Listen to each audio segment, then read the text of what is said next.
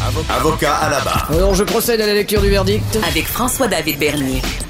Les meilleures plaidoiries que vous entendrez. Cube Radio.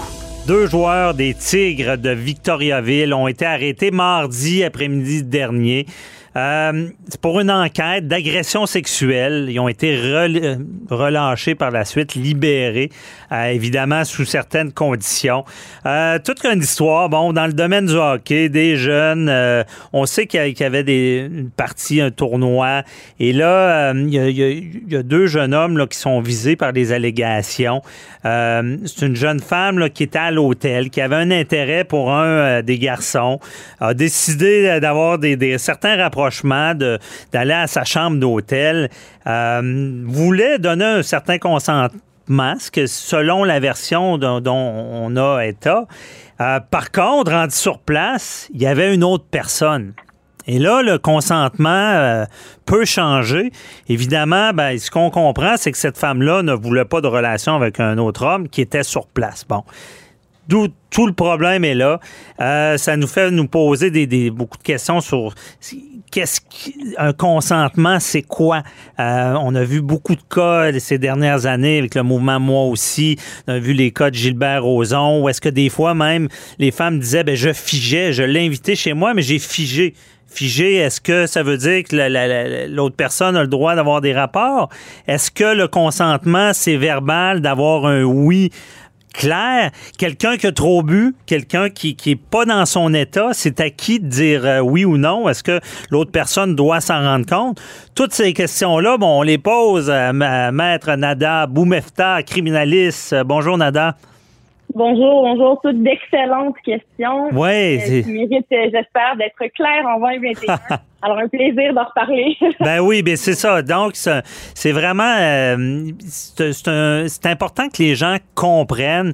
Allons-y pour le, avec notre cas. Là. Euh, ici, on comprend qu'il peut y avoir un consentement, mais que ce consentement-là peut être retiré à tout moment. Là. Tout à fait. Puis, euh, je vais commencer en, en t'invitant, en fait, euh, comme ça, en faisant un test avec toi Mhm. en te demandant, veux-tu un- une tasse de thé, euh, mon cher François? Est-ce que t'aimerais ça que je t'en fasse une tasse de thé? Aimerais-tu ça en boire? Pas sûr, non, je suis pas sûr. T'es pas, pas sûr? Non, je suis Bon, pas sûr. Euh, là, je vais Ou j'en veux pas. en faire une ou t'en veux pas? OK.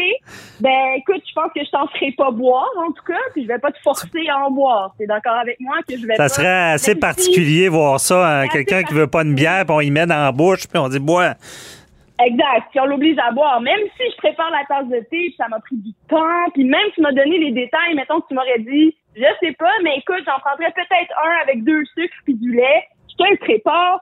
Il est prêt, il est devant toi. Mhm. n'en veux plus. Ou tu figes, tu fais rien. On s'entend-tu que je vais pas prendre la tasse puis te la mettre dans la bouche puis t'es obligé à boire Ouais, c'est un bon exemple. C'est un excellent exemple et j'invite les gens à aller voir la vidéo YouTube là-dessus. Ça s'appelle Consentement de tasse de thé. Ça explique super bien. Et je pense Ah, que c'est une analogie que les gens ont Ben. besoin d'avoir en tête parce que c'est la même chose par rapport à des gestes ou des actions sexuelles ou d'attouchement que quelqu'un peut avoir envers nous. Le consentement peut changer à tout moment et quand on consent, surtout pour les actes sexuels, il faut que le consentement soit clair. Et quand je dis clair, ça peut être verbalement, par des gestes, par des façons d'être au moment de l'acte, mais tout est une question de fait, évidemment, Mhm. et la personne a le droit de retirer son consentement à tout moment, et c'est pas parce qu'elle ne dit pas non ou qu'elle dit non que euh, les circonstances peuvent être différentes. J'ai eu des commentaires où les gens disaient, ben, c'est- si tout porte à croire que la personne accepte, mais qu'elle dit le mot non, qu'en est-il? Écoutez, cas est un cas d'espèce. Sachez juste que, effectivement, une personne pourrait décider de ne plus consentir à des gestes. Et à ce moment-là, il faut tout arrêter au risque d'avoir des conséquences, effectivement, même au criminel. Ah oui, effectivement. Mais c'est pas toujours évident. Euh, Certains vont dire. euh, Ouais, mais c'est ça, on peut plus euh, cruiser, on peut plus. euh, si, si une fille nous intéresse, on va se faire accuser. Mais c'est c'est pas ça, là. Ça, ça, c'est une phrase que j'adore et qu'on voit énormément dans les commentaires. Euh, mais j'adore pourquoi? Parce que ça démontre quoi? Aux gens? Qu'il y a des limites, effectivement, et qu'il faut les respecter et qu'une femme ou même un homme aurait droit de dire non. je refuse telle, telle chose ou je n'accepte pas. Il n'y a rien non plus qu'on doit prendre pour acquis. Hein. Il est important que les gens comprennent que c'est pas parce que on vient d'avoir une soirée euh, euh, bien, euh, bien remplie, super positive, puis vous m'invitez à venir chez vous le soir que nécessairement je consens des actes sexuels. Et c'est mhm. pas non plus parce qu'on s'est échangé des messages textes, c'est ça, on le voit souvent, de rencontres ou de viens me rejoindre et on voit clairement là, même des échanges sensuels par message texte qui portent à croire que la personne allait effectivement là-bas pour ça.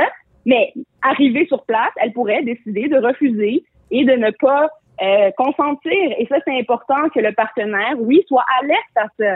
Et mhm. allô, on est en 2021, je pense que les gens, c'est pas une question de craindre ou mon Dieu, euh, on pourra plus approcher les filles. Ben, si vous le voyez comme ça, approchez-nous plus, justement. je pense que vous comprenez. Non, mais c'est des gens qui, justement, vont peut-être comprendre par le message qu'on essaie de diffuser par les conséquences en droit que certains gestes, effectivement, peuvent être euh, peuvent être reprochés contre vous devant une cour criminelle euh, parce qu'on n'accepte pas ce type d'ajustement-là envers quelqu'un, surtout qu'on a ce, ce pouvoir-là, ce consentement-là est au cœur de cette importance-là euh, de liberté tant sexuelle, mais qu'une personne soit libre également tant de s'exprimer que d'être euh, dans ce qu'elle est dans notre société. Mhm.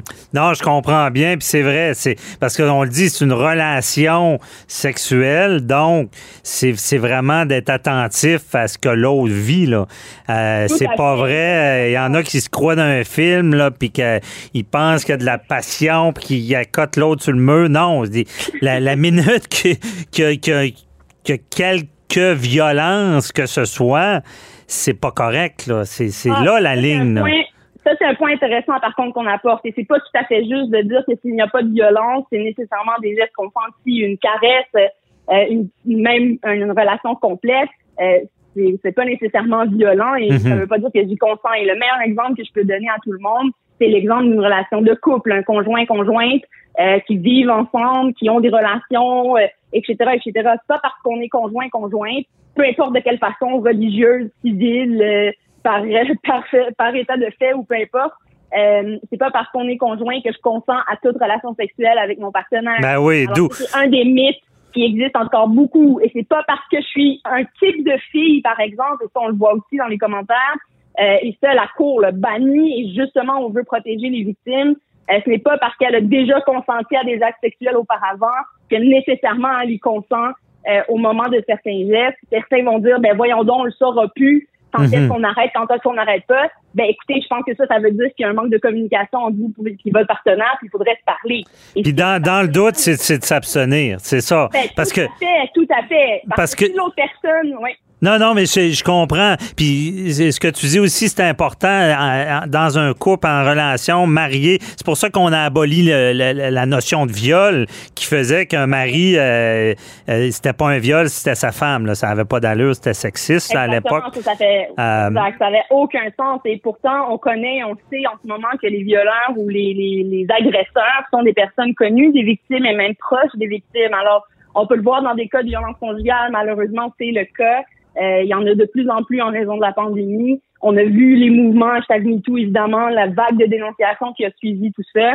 Euh, mhm. Mais il faut savoir que c'est quand même important euh, de considérer ces éléments-là et bien important de comprendre, ça c'était une des questions au début, là, que si la personne devant nous est, est pas apte, par exemple, parce qu'elle a trop bu ou elle est inconsciente ou ne file pas ou est tout simplement figée, non, le consentement n'est pas valide à ce moment-là. Et euh, si c'est démontré en preuve par la poursuite, par exemple, euh, ou la, par le témoignage de la victime qu'elle a figé à ce moment-là, le consentement n'est définitivement pas, pas valide euh, à ce moment-là. C'est important de comprendre ça. Ça fonctionne à, à deux sens, une relation sexuelle. C'est pas normal si l'autre fait rien puis est figé.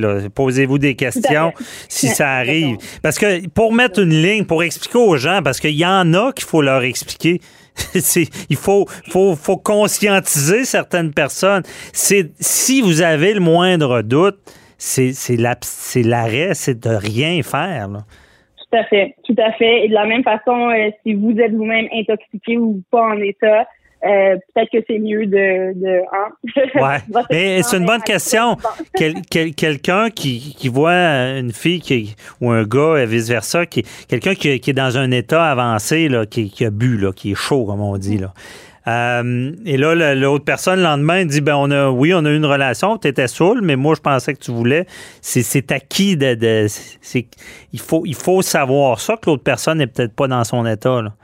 Oui, tout à fait. Puis ça, ça va être toute une question de faits, évidemment, euh, de circonstances et probablement de témoignages ou de preuves même médico-légales qui peuvent suivre euh, une plainte euh, comme ça d'agression sexuelle. Donc là, on pourrait voir si la personne était effectivement intoxiquée, par exemple, ou si elle a, il y a eu des gestes X ou Y qui ont été posés et qui peuvent être démontrés d'une autre façon que par le mhm. témoignage de la victime. Mais effectivement, on peut voir peut y avoir des conséquences comme ça. Puis c'est ça. Si, la personne était intoxiquée, évidemment, on ne va pas là, On comprend bien ça. Puis Définitivement. C'est invalide. Mhm. Et euh, très important, ce que tu as dit aussi, la fameuse trousse médico-légale. Si des, des, des, personnes vivent, euh, se croient avoir été agressées, il faut rapidement aller à l'hôpital pour avoir plus que sa parole, peut-être avoir une preuve d'ADN. Oui, effectivement, la preuve d'ADN, par exemple, peut faire partie là, de, de, la preuve qui va ressortir de la trousse médico-légale. Et je tiens à, profiter de l'occasion peut-être pour reparler de la clinique juridique Juripop qui mhm. existe et qui aide spécifiquement ce type de victimes-là. Euh, soyez bien à l'aise à appeler quand vous pensez être victime de ce type de geste-là et à vous faire euh, conseiller juridiquement pour bien faire les choses. Évidemment, le plus rapidement on euh, va manifester finalement euh, à la police notre désir de porter plainte plus rapidement possible, la trousse médico-légale sera faite. Sachez que vous pouvez aller à l'urgence pour le demander, par mhm. exemple, ou prendre rendez-vous rapidement pour euh, voir un médecin et le faire.